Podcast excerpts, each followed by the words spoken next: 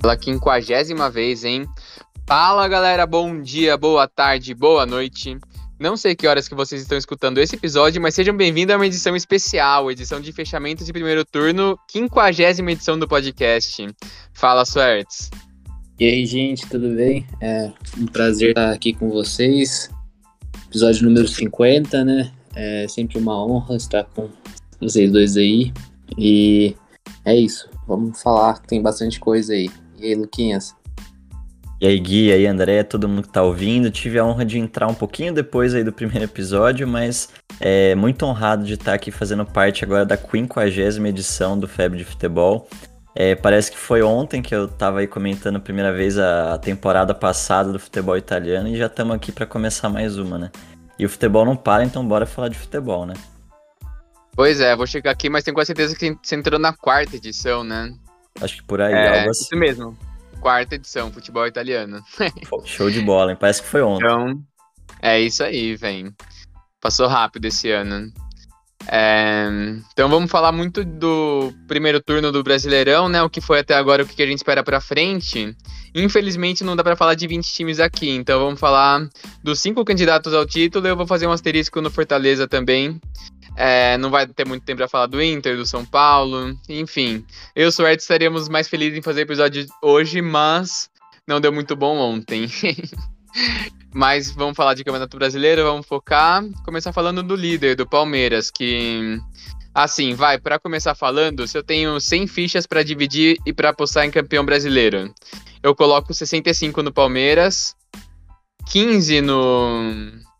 Calma aí, Deixa eu. É, 15 no Galo, 10 no Corinthians, 5 no Fluminense e 5 no Flamengo. É, eu acho que ficou bem legal pro Palmeiras a situação, bem legal mesmo. É, não para mim, mas pro Palmeiras sim. 39 pontos, é, você vai ver, e o Palmeiras jogou 10 jogos em casa e 9 jogos fora. Então aquela conta que todo mundo faz de se você ganhar em casa e empatar fora, você é campeão. Palmeiras, se fizesse 30 pontos em casa e 9 pontos fora, teria sido exatamente essa conta, né? Que não foi muito o caso, que o Palmeiras foi um, teve uma melhor campanha como visitante, até porque teve os jogos mais tranquilos como visitante, e agora vai receber muitos dos times mais tranquilos, né? É, o Palmeiras do top 7, tirando ele, vai, vai agora.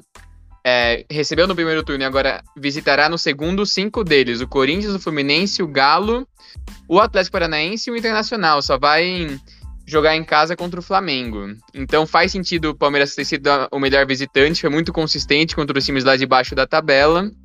E se ele se mantiver essa consistência, se ele fizer mais 39 pontos, que não é uma campanha absurda para um time consistente, para um time que teve um primeiro turno muito bom, mas que é muito dentro da realidade do Palmeiras, né? Assim, de resultado espetacular nessa campanha, dá para colocar a vitória contra o São Paulo fora de casa. De resto, foram vitórias contra times pequenos ou vitórias contra times grandes dentro de casa e alguns empates como visitante. É, ainda assim, teve dois tropeços maiúsculos, né? Que foram duas derrotas em casa para Ceará e para o Atlético Paranaense. Então, assim, não é uma campanha que você olha e fala sei lá, é, do, é, o segundo turno do Jorge Jesus, é o primeiro turno do Corinthians do Carilli. Não, é uma campanha muito consistente, muito repetível, né? E se o Palmeiras repetir esses 39 pontos, fizer 78, é muito difícil alguém tirar o título. O, Palmeiras, o Corinthians teria que fazer é, 43 pontos no turno. E daí para baixo, então, ficaria muito difícil. O Cuca fala em 15 vitórias, que é uma coisa quase inalcançável, que só o Jorge Jesus conseguiu na época de 19 times em um turno só. É... Então, assim, se, se o Palmeiras mantiver o ritmo, é muito difícil que alguém tire o torneio dele. E você vê assim, todas as coisas de campeão tem o Palmeiras, né? Melhor ataque, 31 gols, Palmeiras. Melhor, melhor defesa é o Santos, mas sofreu 13 gols apenas. Ele tem 18 de saldo. O segundo colocado, que é o Corinthians, tem 5 de saldo. Então, é uma disparidade notável. Esses últimos seis pontos no turno fizeram muito a diferença. A vitória contra o Internacional no final, o América ter perdido aquela chance na cara do gol é, fez muita diferença para o Palmeiras. Agora, a questão é não cair, né? Que é uma questão também que o Abel tem muito a mão do time, mas o time vem sofrendo um pouco fi fisicamente. O Veiga não voltou tão bem da lesão. é um time que tem dependido muito do Gustavo Scarpe, que tem oscilado um pouco, como eu falei, né? Poderia perfeitamente ter perdido pontos contra o América, contra o Internacional. E se perder esses pontos, se fizer menos do que esses 39, pode perfeitamente é, colocar o título em disputa, né? Colocar o Corinthians, o Fluminense, o Galo e o Flamengo, principalmente em disputa. O Atlético Paranaense tem pontuação perto, mas oito pontos de diferença para um time que não tem o potencial de elenco que tem o Galo e o Flamengo, é muito difícil pensar em alguma coisa assim, né?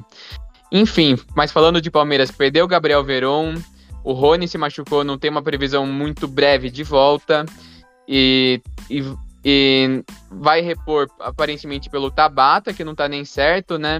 Chegaram esses dois centroavantes que vamos ver como vão se integrar ao time, mas Palmeiras que já tem um elenco curto perde peças muito essenciais, enquanto Flamengo e Galo se reforçam. Então, por isso, esses são os pontos principais para a gente dar uma olhada e ver se o Palmeiras não cai de rendimento, né? Não recoloca o Brasileirão em disputa. É...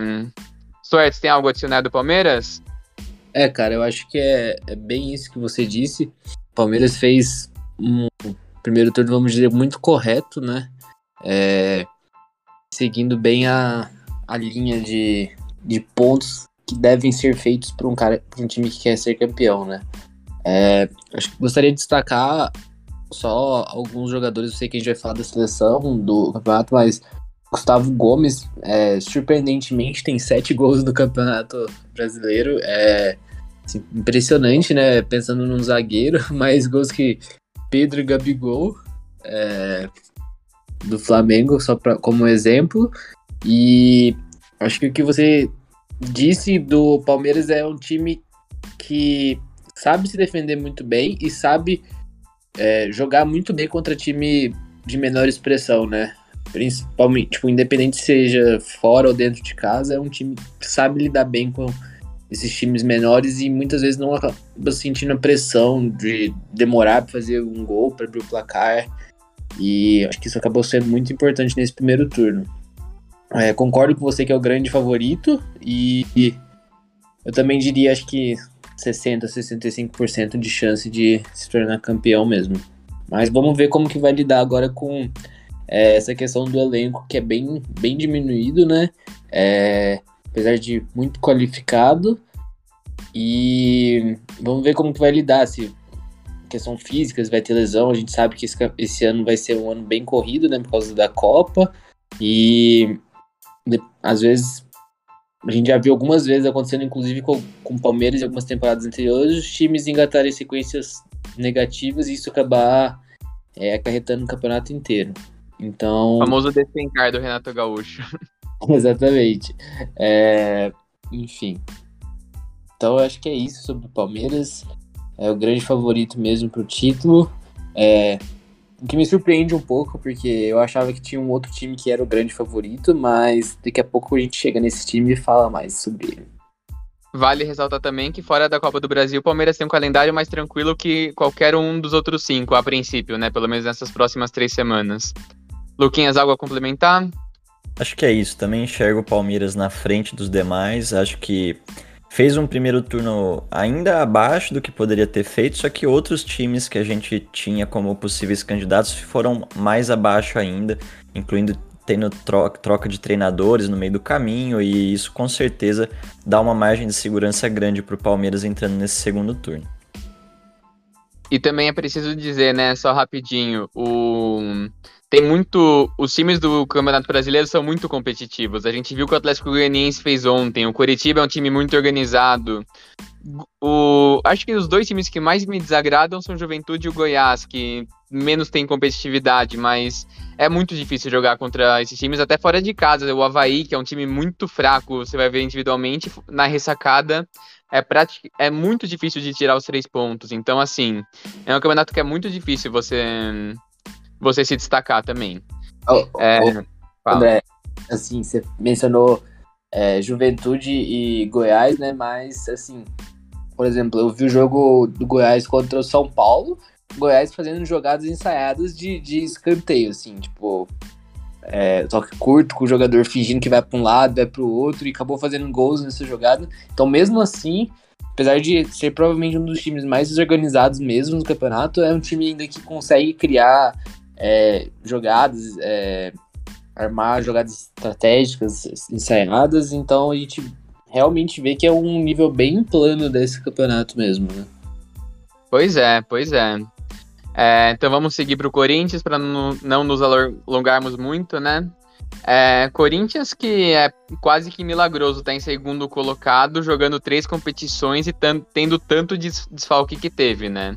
É um trabalho absurdo do Vitor Pereira, é muito, muito, muito bom do Vitor Pereira, de tirar ponto em situações em que o Corinthians estava quase sem ninguém jogando, conseguindo tirar pontos em jogos que não jogava tão bem, na base da competitividade, na base de de conseguir vencer os jogos, como venceu contra o Galo, como venceu alguns jogos fora de casa, e ter a Arena Corinthians como um grande trunfo, agora de volta com a torcida, né? Contando aí a passagem do Silvinho, mais a do Interino, mais a do Vitor Pereira, são 30 jogos com 78% de aproveitamento. São 21 vitórias em 30 jogos, 8 empates e apenas uma derrota que diria que foi uma derrota muito importante, que foi a que decorreu na demissão do Silvinho, né? Então, é um campeonato muito bom do Corinthians, é um campeonato que o Corinthians é muito bem como mandante, mas como visitante também consegue seus pontos. E se fala. É, se, o, se o Palmeiras mantiver é difícil, mas o Corinthians tem aí, no meio das decisões do meio de semana, no final de semana, três jogos muito importantes para tentar se manter nessa disputa do título. Nesse final de semana vai receber o Botafogo, inclusive estarei lá no estádio. É, no final de semana que vem vai ter um, um, jogo que já falei aqui que é muito difícil, que é a Havaí na ressacada. E é difícil de pensar em seis pontos, mas conseguindo seis pontos, vai receber o Palmeiras no meio das decisões de entre visitar o Flamengo no Maraca e receber o Atlético Goianiense. E, enfim, como não, não vai ser só nas Copas que o Corinthians vai ter três semanas decisivas, né? No Campeonato Brasileiro também tem três semanas aí para tentar se manter vivo na briga pelo título.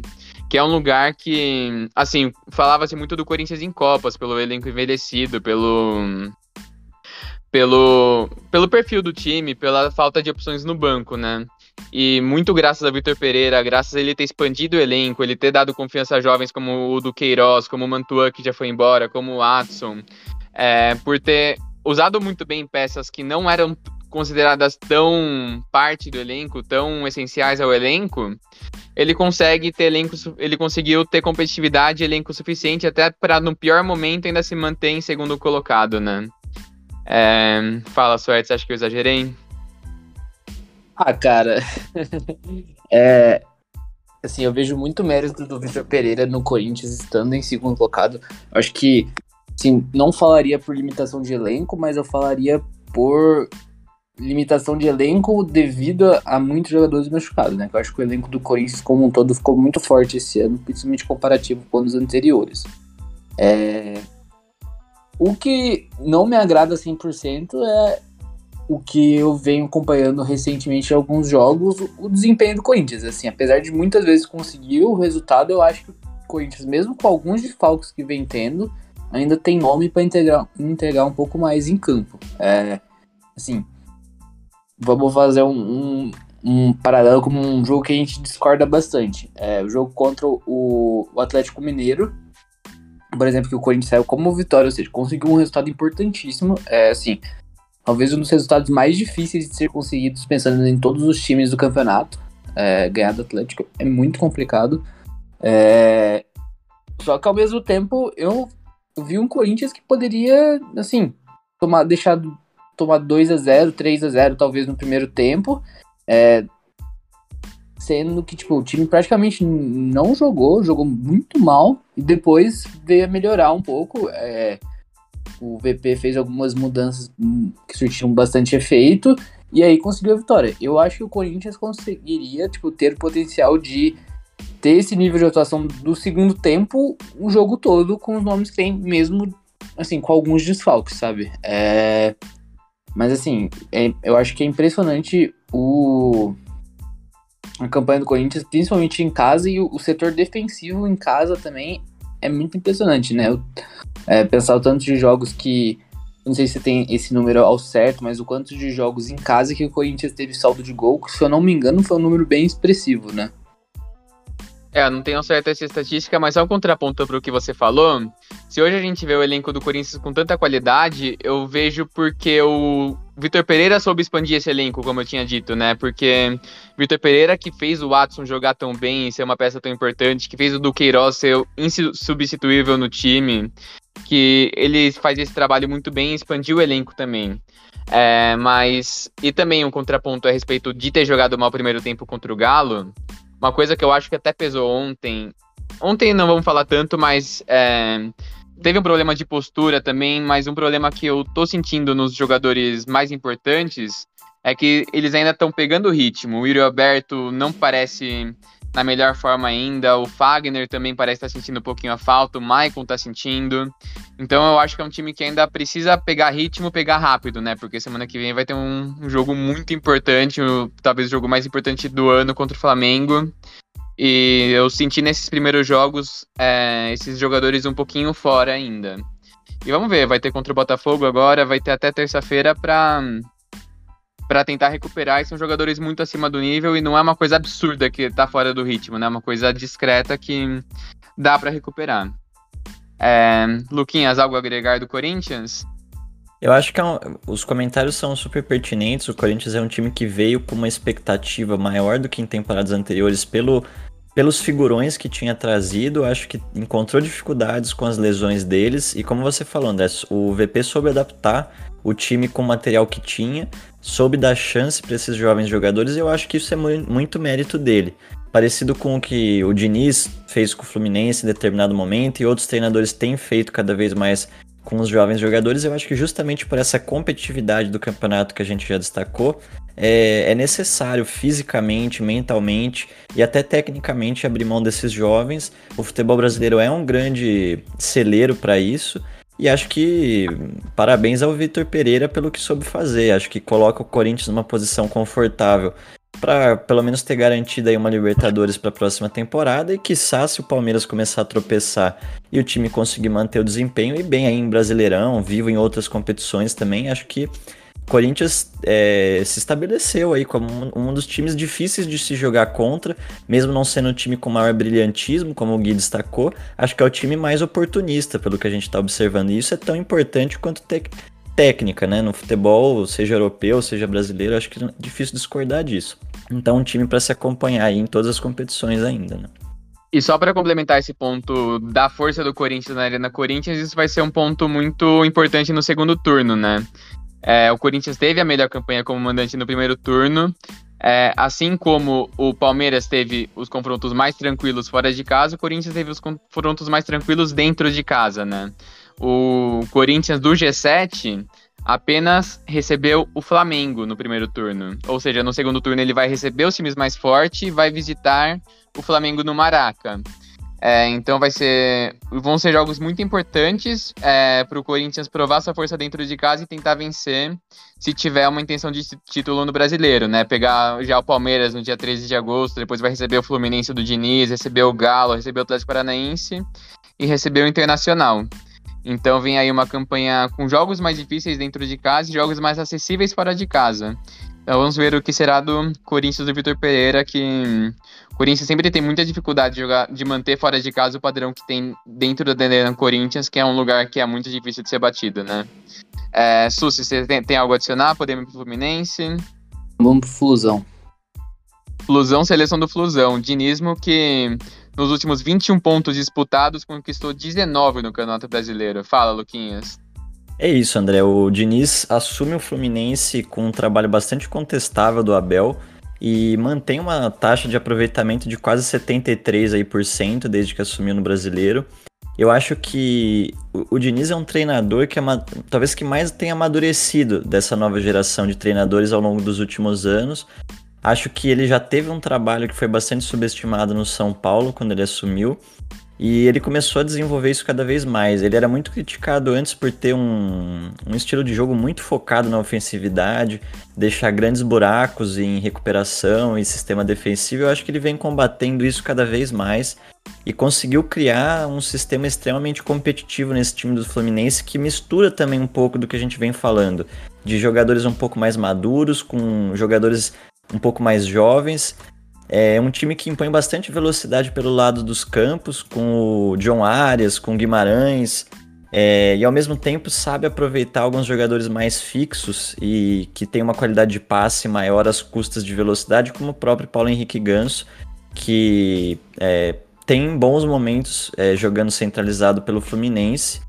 Eu acho que alguns nomes ele soube reaproveitar bem, como Lucas Evangelista, por exemplo, e ao mesmo tempo deu bastante espaço para jogadores mais jovens como o André, o Martinelli jogando pelo meio do campo, até fazendo função mais defensiva. E eu acho que saber trazer velocidade para a recomposição e para o sistema defensivo no meio de campo é uma das grandes qualidades desse trabalho do Diniz, que na minha opinião tem todas as condições de se aproveitar também de eventuais falhas aí do topo da tabela, né? A gente vê um Fluminense nesse momento cinco pontos atrás do Palmeiras, mas que, na minha opinião, tem um dos, uma das campanhas mais regulares atualmente. Consegue tirar pontos importantes de adversários difíceis, mesmo fora de casa, e se defende muito bem é, jogando no Maracanã, por exemplo. Eu acho que é um time que surpreende um pouco pelo momento que a gente está agora na temporada. Não esperava que o Fluminense chegasse tão competitivo, é, mas é, tá forte. Eu enxergo um Fluminense maduro e com condições de disputar aí pelo, pelo título caso haja grandes falhas no topo da tabela. Não acho que é um time que vai ter muito espaço para crescer, na minha opinião, nessa segunda metade. Eu acho que é mais um trabalho para se manter e caso haja tropeços, se aproveitar disso. Não acho que é um time que vai desafiar começando a ganhar todos os jogos, mas acho que é um time que consegue se manter aí com pontos na maioria dos, da, da, das partidas e eventualmente não deixar a peteca cair nesse sentido, né? É, o Fluminense que me, tá me fazendo pagar a língua até agora, né? É, que eu esperava que ele tivesse uma queda. Ele conseguiu vencer jogos como o Goiás no Serra Dourada, que eu não esperava. Ele vem conseguindo resultados. É muito legal esse ponto que o Luquinhas falou, que eu concordo plenamente, que é o amadurecimento do Diniz cada vez mais, né? Cada vez fazendo trabalhos melhores. E também o, além dele ter a assinatura sempre do futebol do Diniz, né, ele conseguia aproveitar muito bem os jogadores dele. Ele fazia uma dupla de Nino e Manuel ser uma dupla muito sólida. Pegar o Caio Paulista, que inicialmente era um atacante, e transformar em um lateral esquerdo. É, conseguir tirar o máximo do André, do Paulo Henrique Ganso. O que o Cano tá jogando também é brincadeira, tá jogando demais é, pegar o Matheus Martins, eu achava muito que esse time ia sentir muito a falta do Luiz Henrique, porque para mim o Luiz Henrique é um, era um jogador espetacular, eu gosto muito do Luiz Henrique.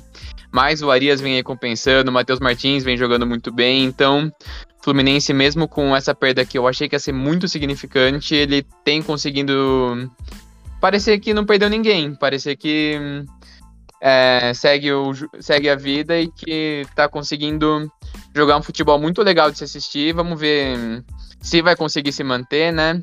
É, só uma correção também para o que eu falei. Falei que só o Palmeiras estava em duas competições. O Fluminense também foi eliminado da competição continental, primeiro a Libertadores, depois a Sul-Americana. Então tá só na Copa do Brasil que enfrenta a Fortaleza hoje e no Brasileiro que tá muito focado, né? Tá com muita sede para para conseguir o título. Eu acho difícil, é o que eu falei, 10 fichas, mas é um time que é muito interessante de se ver. Acho que é o time mais legal de se assistir hoje em dia no Campeonato Brasileiro. Soares, algo a adicionar? Não, acho que vocês já disseram é, basicamente tudo. É, eu acho que, para mim, o principal mérito do Diniz é, é conseguir implementar seu estilo de jogo, que é um estilo de jogo, assim, um pouco mais complexo, é, sofisticado, de não sei se é a melhor palavra para ser dita, mas conseguir implementar esse modo de jogo de uma forma relativamente rápida, né? A gente vê em pouco tempo que ele assumiu, ele já conseguia implementar esse, esse modo de jogo e em pouco tempo também já trouxe efeitos. E acho que outro grande mérito dele é o que o Luquinhas já mencionou, de conseguir mesclar muito bem forças jovens com forças é, mais experientes, né? A gente vê grande liderança do Felipe Melo, muitas vezes do banco mesmo. É, na zaga a gente vê o Manuel que cresceu muito de rendimento, fazendo muitos gols decisivos, inclusive também, com a juventude do Nino, que é um grande zagueiro. É, o meio-campo acho que fica bem marcado André, que é uma grande revelação, com o Paulo Henrique Ganso, que é já é um jogador mais experiente. O, os atacantes, o Arias, Matheus Martins, que também trazem essa força jovem, com é, o Fred também, de parte experiente, com o Cano também, que é mais experiente. E muito interessante isso mesmo, é, consegue fazer essa transição, acho que entre juventude e experiência muito bem. E é um time que está realmente é, me surpreendendo bastante nesse campeonato. É, é, já pode emendar com o Galo, certo? É, falando agora do Atlético Mineiro, é, quando eu falei do Palmeiras, eu falei que na minha cabeça outro time era o grande favorito no começo para o Campeonato Brasileiro. Esse time era o Atlético Mineiro. É, para mim, disparadamente, é o melhor elenco do Brasil em questão de nomes, né? É, a gente vê, sim, time com umas 7, 8 opções ofensivas de qualidade, assim, acho que seria que seriam titulares em diversos times do Brasil. É, Vou até dar uma listadinha aqui só para dar exemplo. É, a gente vê Ademir, Hulk, é, Keno, inclusive fez um golaço contra o Corinthians. É, aí, vamos supor que esse é o trio titular. Aí tem Eduardo Sacha, Vargas, é, Fábio Santos, é um atacante, Allan Kardec, chegou o Pedrinho, tem o, o que já faz muitas vezes a função de ponta. É, assim, tem o Pavon também que chegou. Então a gente vê assim, estando nove nomes, todos seriam titulares em muitos times. Então a gente vê realmente a força do, do Atlético em questão de elenco. É, mas a gente vê o Atlético atualmente na quarta posição, tendo é, oito vitórias e oito empates, três derrotas, e sendo um time que Acho que muito de estar nessa posição está na conta do técnico, que era o turco Mohamed, que foi demitido é, recentemente, que não conseguiu proporcionar um Atlético Mineiro semelhante ao do ano passado, que entregava muito, muito, mesmo principalmente na questão ofensiva, né? E a gente vê muitas vezes um Atlético começando bem jogos, abrindo o placar de 2 a 0 e cedendo o empate. É, isso em jogos em casa contra times de menor expressão. A gente vê o jogo contra o Curitiba, teve alguns outros jogos também que isso aconteceu.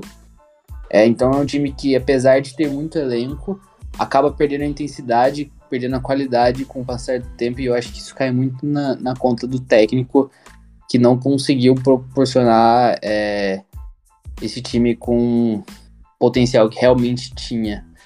E agora com a saída dele, eu quero ver como que vai ser o Atlético com, com o Cuca, né? Sendo que o Cuca foi o técnico do título do ano passado. É, eu acho que tende a melhorar muito o que o time entrega. Mas que o time já conhece bem o Cuca, conhece o plano de jogo dele. Eu acho que o Cuca tende muito a simplificar, fazer uma coisa parecida que o Dorival fez no Flamengo. Não inventar muita moda, fazer o simples e fazer com que o Atlético realmente entregue mais. É, eu acho que o último ponto a falar é que acho que finalmente, depois de quase dois anos de Hulk no Atlético, a gente vê o Hulk numa fase que ele está um pouco abaixo é, do que ele já conseguiu entregar também no Atlético. Acho que nos últimos jogos ele vem jogando é, bem abaixo do que ele realmente consegue, apesar de ainda entregar em gols, é, assistências, ele tá numa intensidade menor do que estava é, ano passado, por exemplo, até no comecinho desse ano.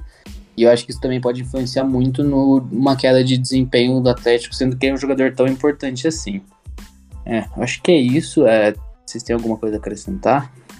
Eu tenho, sim. Eu só falar que o Galo eu vejo um trabalho muito, mas muito ruim do Turco. Porque assim, ficar em, chegar em, onde tá em quarto no Campeonato Brasileiro, com os jogadores que tem, é o que se espera de um time mal treinado, de um time que tenha feito um turno muito ruim com o elenco que tem. Eu. Não. É o mais numeroso, né? Eu acho que o Flamengo individualmente é melhor, mas o, o Galo tem mais opções para o time. É. E é, foi um. Nossa, jogou muito mal muitos jogos. Eu vi o jogo contra o Cuiabá. Contra o Corinthians até que jogou bem depois que o Turco foi embora, mas contra o Cuiabá, minha Nossa Senhora. O Cuiabá teve umas quatro chances de gol. O Everson fez dois milagres. O Rabelo tirou duas bolas de dentro do gol antes do Kardec fazer o gol. E o Galo não tinha criado nada até o Kardec fazer o gol. Então, era um trabalho muito ruim do Turco, de muita pouca criatividade. De... Não lembrava nada o Galo do ano passado. Ficou muito desfigurado e enfim, aí ele teve que cair e, surpreendentemente, o Cuca voltou, né? É, a questão do Cuca é que muitas fontes falam isso, né? Que o, o, projeto dele é ser o sucessor do Tite na seleção brasileira. Não vou debater aqui se ele merece, se ele vai ser, se a, se a CBF pensa nisso, mas é o, é o que ele quer, é o que ele pensa. Ele não queria se arriscar em um projeto nesse ano e que o fizesse ficar com um nome ruim para a seleção brasileira, né? E qual que é a questão agora? Não dá para ficar, não dá para ficar pior do que tá, não dá para o Galo jogar pior do que jogou com o Turco. Então ele vai pegar um trabalho em que o Galo já tá a sete pontos do Palmeiras, então se perder o brasileiro faz parte, se ganhar, ficou o grande mérito do treinador. Vai jogar Libertadores duas decisões contra o Palmeiras, que vai ter aí uma semana inteira para treinar contra o time, o jogo contra o Inter, aí já é jogo de ida, né? Então vai ter muito pouco tempo para tentar arrumar esse time. Eu acho que concordo, eu concordo com o Suéter. Ele vai tentar simplificar, como ele sempre faz, né? E maximizar as individualidades. Vai tentar tirar do Hulk o máximo. Eu acho que precisa uma conversa com o Hulk para ele falar, ó, foca um pouco menos na arbitragem, joga a sua bola que isso você faz muito melhor. Que o Hulk parece estar muito desconcentrado com essa questão ultimamente, né? E é, eu consegui tirar um pouco mais desse elenco porque é um baita elenco e é um elenco que pode fazer muitos pontos no segundo turno, ainda mais jogando duas ou uma competição só, né? Porque da Copa do Brasil já tá fora, a Libertadores vai ter duas decisões contra o Palmeiras.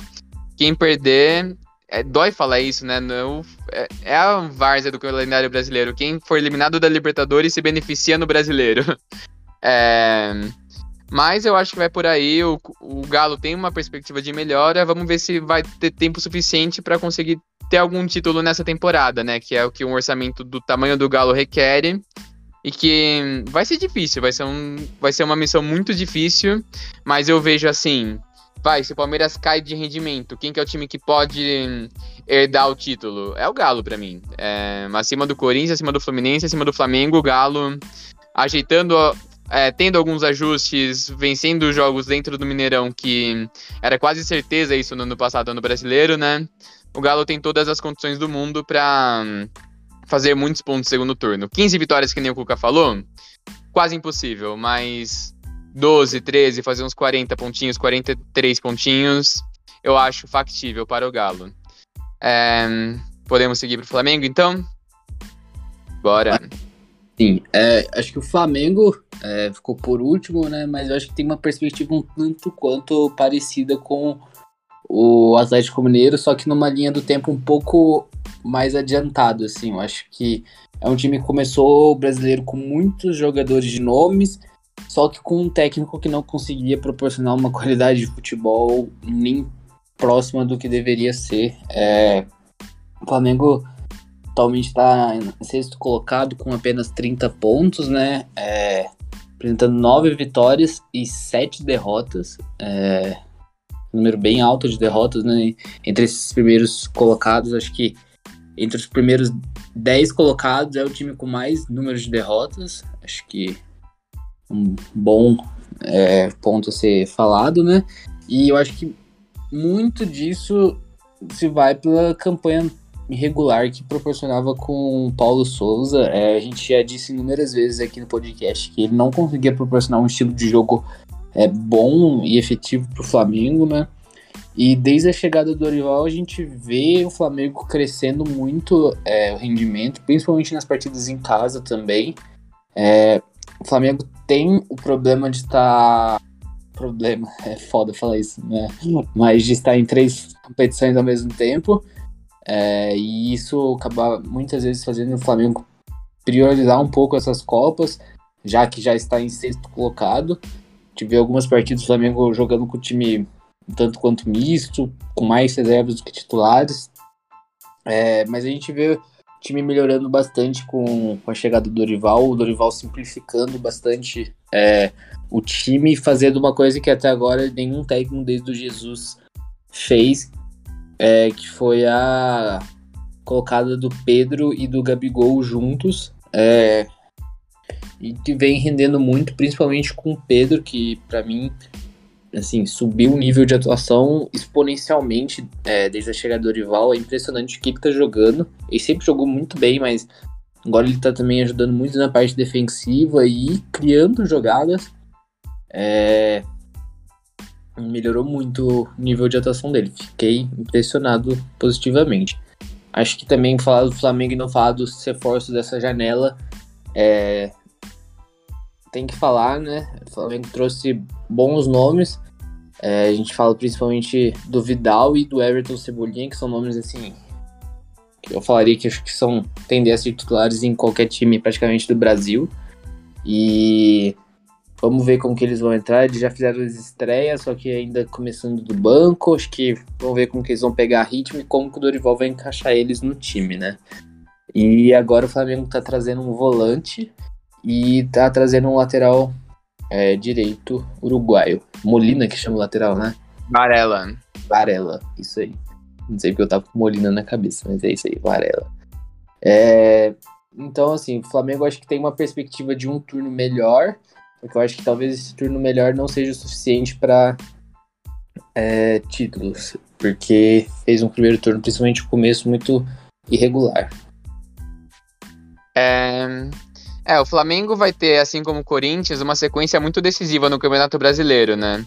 Vai ter um jogo mais tranquilo para estrear no segundo turno contra o Atlético Goianiense dentro de casa. E depois vai, vai receber o Atlético. Não, mentira, vai visitar o São Paulo, depois receber o Atlético Paranaense é, e depois visitar Palmeiras. Então vão ser uma sequência de três jogos que para mim vão definir muito qual, que, qual é a perspectiva do Flamengo no Campeonato Brasileiro. Para mim, o Dorival é o técnico mais invejado do Brasil, né? Você tem um elenco com Arrascaeta, Pedro, Gabigol, Everton Cebolinha, é, Everton Ribeiro. É, todo, toda a qualidade que o elenco do Flamengo tem, embora o Galo tenha mais peças, individualmente é muito impressionante o que o Flamengo pode fornecer. Vem o Varela, que é um lateral direito completamente diferente de qualquer lateral direito que o Flamengo teve nos últimos tempos. O Rafinha, o Isla. Qual que é a semelhança de Rafinha, Isla, Rodinei Mateuzinho. São todos ofensivos. O Varela é um lateral direito mais conservador, que defende melhor do que ataca. Vamos ver qual que vai ser o encaixe no elenco. Mas, para mim, o principal mérito do Dorival é ele ter conseguido ajustar a fase sem bola e, e, escalando os melhores jogadores, né? Ele fazendo um pé de pressiona, colocando o Thiago Maia e o João Gomes para marcar muito bem no meio de campo. Everton Ribeiro tá muito dedicado nessa função também. E o Pedro Gabigol ajudando na fase sem bola lá na frente, pressionando depois que o Flamengo perde a bola. E o Flamengo recuperando essa posse de bola rápido, tem uma qualidade absurda para conseguir criar e gerar muito problema para os seus rivais, né? Vai ter que fazer um segundo turno praticamente perfeito aí para sonhar em título. Coloquei mesmo número de fichas que eu coloquei para o Fluminense, né? Coloquei cinco para cada porque realmente acho muito difícil de recuperar nove, nove pontos de vantagem que tem, né, para o Palmeiras. É, eu acho que no Campeonato Brasileiro vai acabar pagando o preço de ter ficado tempo que ficou com o Paulo Souza. É, mas tem aí três, três campeonatos pela frente e vamos ver, né? Corinthians e Flamengo com certeza vão estar fora de uma competição e pelo que a gente viu na ida da Copa do Brasil, a gente pode ver ou Corinthians ou Flamengo apenas no Brasileiro, né? Depois daqui a três semanas. É, existe uma perspectiva muito realista disso para um ou para outro. É... Quer adicionar algo de Flamengo, Luquinhas? É isso aí, eu acho que é um time que busca reestruturação muito parecido com o Atlético, tendo começado um pouco antes, que eu vejo como uma vantagem, num, joga num treinador que buscou, como você falou, escalar as melhores peças e isso já tá dando resultados. E as peças que chegam agora nesse meio de temporada só tem a acrescentar excelentes jogadores para dar um gás nessa reta final, nessas três competições, potencialmente, como você falou, com alguma eliminação, caso é, não corresponda aí nos jogos de volta. É, e só lembrando que o Flamengo também tá sem o Bruno, o Bruno Henrique, um dos grandes jogadores do time, né? É, acho que só mostra força. A gente nem comentou o nome dele, ele é um dos melhores jogadores do time é, nos últimos anos. É, acho que mostra que realmente o elenco bem recheado, né, cara?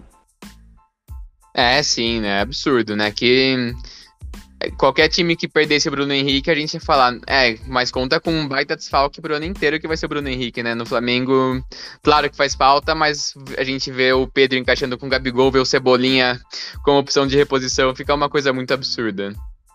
É, podemos falar agora da seleção do campeonato? Vamos. Então, gente, sem muitas delongas que a gente ainda tem mercado para falar, a gente, eu, Sussis e o Luquinhas montamos em conjunto é, e tentamos chegar a um consenso de uma seleção do Campeonato Brasileiro no primeiro turno. Vale ressaltar um critério de exclusão que a gente usou, que foi participação em menos de 70% dos jogos, que é menos de 14 jogos, que esses jogadores não é, não jogaram jogos suficientes para merecerem estar na seleção, né? Isso exclui, por exemplo, o Piquerez, o Marcos Rocha, o Mariano, alguns jogadores que a gente pensou em colocar na seleção, mas acabaram sendo excluídos por esse critério. Então a gente colocou no gol o Cássio, do Corinthians, com vale deixar uma nota de honra, uma menção honrosa para o João Paulo, né? Na zaga, Manuel do Fluminense com Gustavo Gomes do Palmeiras, que, como o Susi falou, fez sete gols, além de uma participação, uma liderança absurda.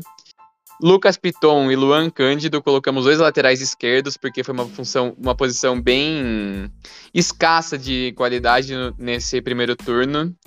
É, Gustavo Scarpa, De Arrascaeta e John Arias no meio de campo, Palmeiras, Flamengo e Fluminense, respectivamente. Para mim, Scarpa, inclusive, o melhor jogador do primeiro turno. E no ataque, Germán Cano, Caleri e Igor Paixão, com o treinador sendo Abel Ferreira, treinador do líder do campeonato. Soares, algo a agregar? É, cara, acho que é só fazer uma menção honrosa dois jogadores aqui. É, o, no ataque a gente ficou com muita dúvida nessa terceira vaga, né, do Igor Paixão. É, fez um excelente campeonato, eu sou fã dele, é, mas acho que vale a pena a gente mencionar alguns nomes que a gente pensou, né? Pedro Raul, é, do Goiás, que o André Mesa já mencionou hoje mesmo no episódio que é um time um tanto quanto limitado, só que conseguiu fazer é, 10 gols no campeonato, o vice-artilheiro, dois gols atrás do Cano. E além disso, mencionar o Pedro, que veio numa crescente muito interessante. Acho que também vale a pena a gente mencionar o Mendonça, que Mendonça do, do Ceará, que fez um, um, turno muito bom, principalmente a primeira metade do turno. E Marcos Leonardo e Rony também, que jogaram muito bem, além do Pedro do Flamengo, que cresceu muito. É, Acho que essas são as menções. Só fazer um comentário sobre o time como um todo. Acho que essa zaga aí tá bem artilheira, né? É bem forte. sério. É, Manuel e, e Gustavo Gomes foram bem decisivos nesse quesito. É, Luan Cândido também, lateral esquerdo do, do Bragantino, já fez quatro gols no campeonato. Então, é realmente uma defesa bem artilheira aí. E o Pitão que tá aqui pela fase ofensiva também, né? O Pitão que dá muita assistência, que ajuda muito no ataque. Se fosse pela fase defensiva, ele não estaria. É... Só menções honrosas no meio de campo também, o do Queiroz, que jogou demais, o João Gomes do Flamengo e o André do Fluminense também, que tivemos vontade de colocar, mas acabamos, acabou prevalecendo o John Arias e a Rascaeta e Gustavo Scarpa, que não sairiam, né? É... E o Terence também do Atlético Paranaense. Seguimos pro mercado? Vamos pro mercado. Pode mandar. É, vamos falar hoje um pouco de futebol espanhol, do mercado dos SUSes, principalmente, principalmente não, exclusivamente de Real Madrid e Barcelona. É, começar com o Real Madrid, que acho que é um pouco mais simples. É, o Real Madrid a gente já comentou, né? Teve principalmente a chegada do Rudiger e do Chouameni, e teve algumas saídas de alguns nomes como Jovic, saiu também o Isco, é, alguns nomes não de time titular, mas de composição de elenco principalmente. É, eu acho que é, é bem conciso o que eu tenho falado do Real Madrid, que a gente até comentou muito. E eu acho que as principais interrogações por Real Madrid nessa temporada vão ficar. Como vai funcionar esse sistema defensivo, principalmente a parte da zaga pela esquerda e lateral esquerdo. A gente já discutiu um pouco disso sobre esse questionamento, se vai ser Mendy na lateral, é, em uma dupla de zaga entre Rudiger e Alaba, sendo que os dois são jogadores que jogam normalmente como zagueiros pela esquerda, ou se teremos uma volta de Alaba para a lateral esquerda, que foi uma posição que ele se destacou no início do Bayern, se jogou muito bem nessa posição, e o Rudiger jogando com o Militão na zaga. É, na parte ofensiva, acho que para mim a maior interrogação do time fica sobre o retorno do Hazard, como vai estar o nível dele. Acho que de forma geral a gente tem um, um trio de ataque até que bem estabelecido com é, Vini, Benzema e Rodrigo Valverde a depender do jogo, só que eu tenho muita curiosidade para ver como o Hazard vai voltar essa temporada. Ele, na, no fim da temporada passada, após o título da Champions, se mostrou muito motivado a realmente mudar e querer entregar mais essa temporada. É, chegou muito bem fisicamente, acho que é a melhor temporada que ele chega fisicamente no, numa pré-temporada. É, começou já fazendo gols na, na pré-temporada, então eu quero muito ver como que ele vai chegar. É, acho que é isso. Além disso, temos só também lembrar de dizer a saída do Bale, né? Que foi um jogador que ficou bastante tempo, tocou por muitos anos no, no, Real, mas na última temporada já não via jogando muito. Acho que é isso, é. Não tem muito. É... Só complementar aí da opinião sobre esses pontos que você falou. É, vale destacar muito o Tchouameni, que ele é quase que o final dessa renovação do meio de campo, né? De Kroos, Casemiro e Modric para Tchouameni, Camavinga e Valverde. É um excelente nome, é uma excelente contratação. Se o Camavinga faz meio que a do Kroos e o Valverde faz meio que a do, do Modric, o Tchouameni faz meio que a do Casemiro. Ele é um volante de contenção e uma baita contratação é, que veio do Mônaco, né? Veio, veio do Mônaco. É, e só vou fazer um PS. Eu acho que o Tchouameni é um jogador com mais potencial ainda para ter uma saída de bola melhor do que do Casemiro. É, ele é um jogador, apesar de bem defensivo, boas características defensivas, ele para mim tem um, um, potencial de, de ofensividade maior que o Casemiro consegue proporcionar. E claro que é mais um francês, essa escola que parece infinita de jogador francês bom, né? Pelo amor de Deus. É... É, isso que é complicado de pensar em Copa do Mundo, né? Como que a França tá forte, pelo amor de Deus. Enfim, outros pontos. Hazard, ele tá muito motivado e o Real Madrid tá contando muito com ele. O Ancelotti conta muito com ele assim. E é um risco que o Real Madrid toma, né? Porque vamos ver se o Hazard vai conseguir ter esse nível na temporada que ele não tem desde que chegou ao time.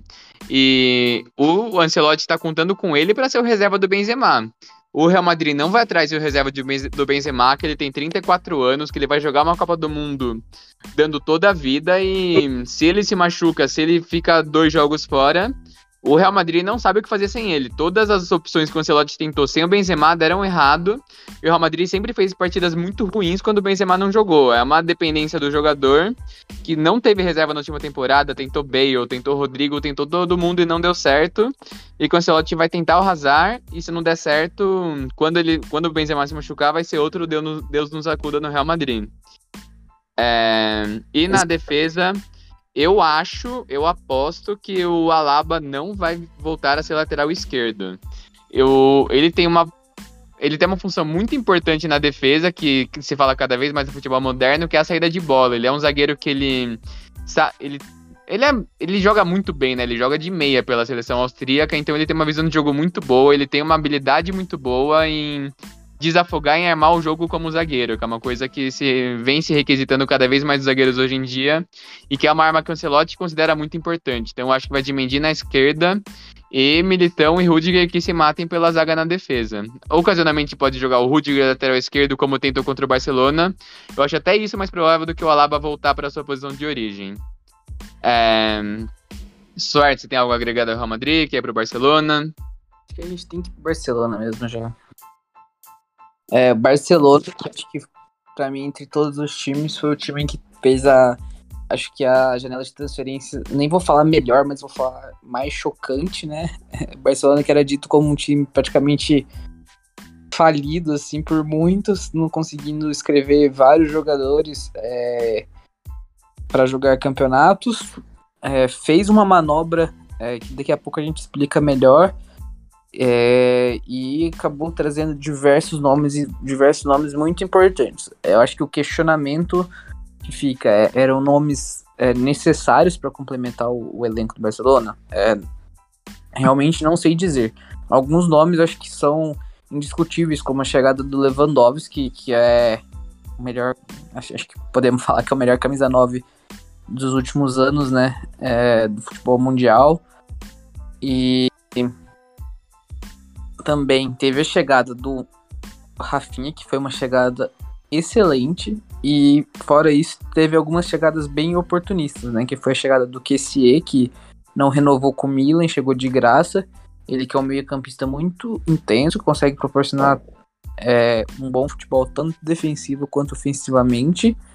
E teve a chegada é, do Christensen do Chelsea, é, de graça também, que foi uma excelente contratação. Além disso, é, Barcelona está em conversas bem avançadas para trazer o, o Aspilicueta, não sei se realmente vai trazer. É, e hoje o Koundé foi visto em Barcelona, provavelmente para fechar o contrato é, com o time do Barcelona. Ele que, para mim, é uma contratação extremamente necessária para o time do Barcelona. É, vamos chegar ao ponto agora do questionamento de toda essa tramóia para o Barcelona ter conseguido contratar tantos nomes assim. É, Barcelona acabou vendendo é, direitos de, de imagem televisivos pelos próximos 25 anos, né, Dedé? É 25 anos, né? É, até 2047. É, até 2047, para conseguir, a partir disso, ter uma verba para é, fazer as negociações. E, além disso, é, vendeu o nome do estádio para e também patrocínio para Spotify. É, que vai gerar muito, muito dinheiro pro, pro time do Barcelona. É, a aposta que eles estão fazendo é que o Barcelona reerguendo o seu nível, é, voltando a buscar títulos, vai conseguir, tipo, novamente é, crescer financeiramente e se manter no verde.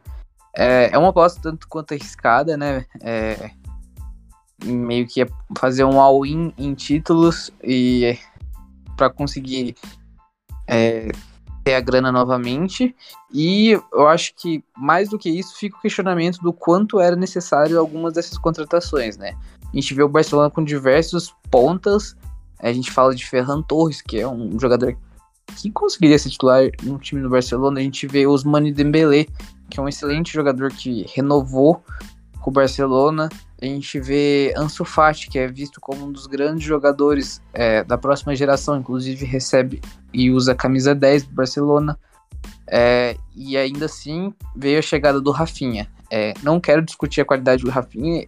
É, para mim, ele é um dos grandes pontos direitos do Brasil, do Brasil e tipo, da atualidade na Europa.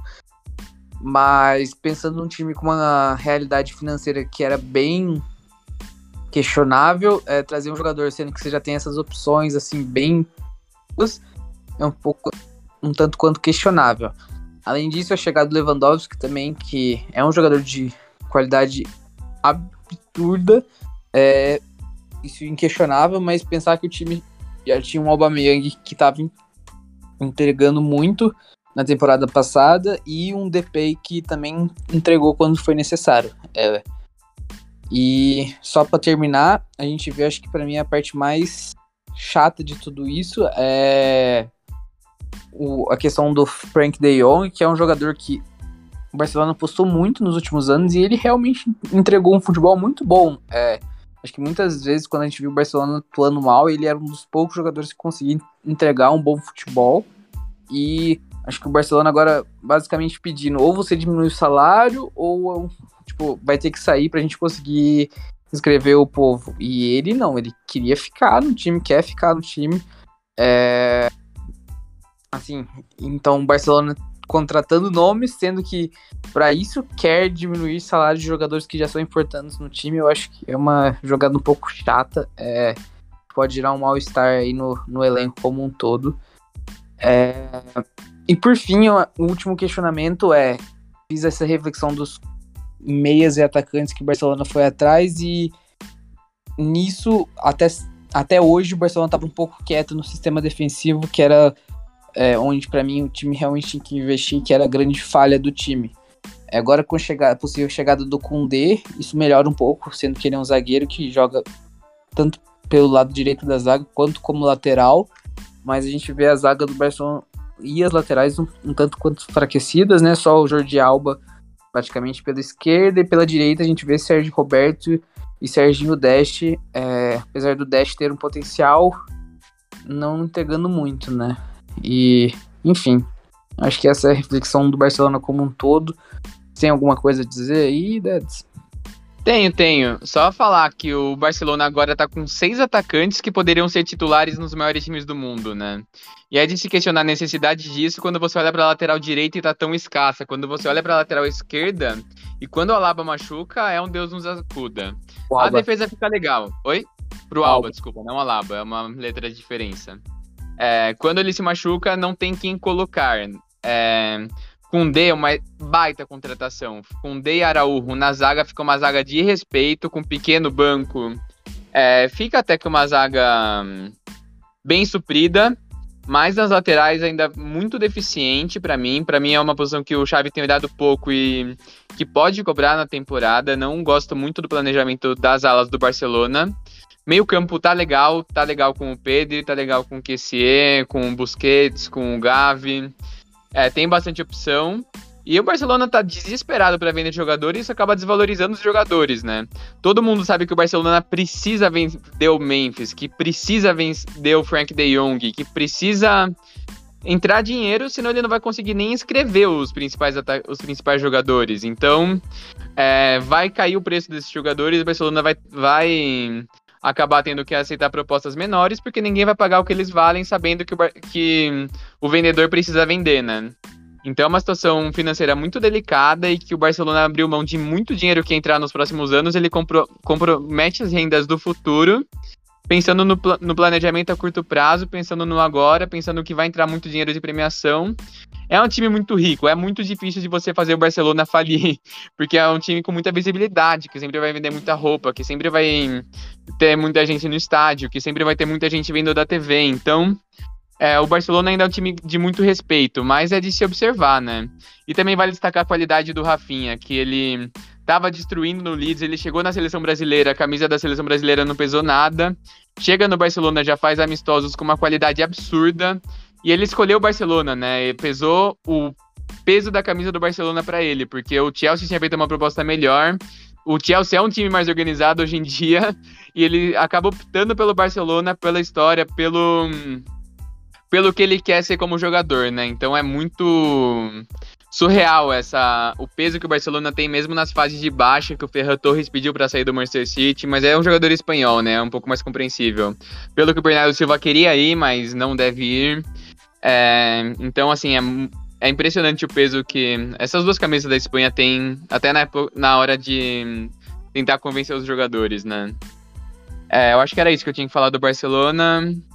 Tem, uma, tem umas questões, mas é um time muito forte para essa temporada, muito forte mesmo.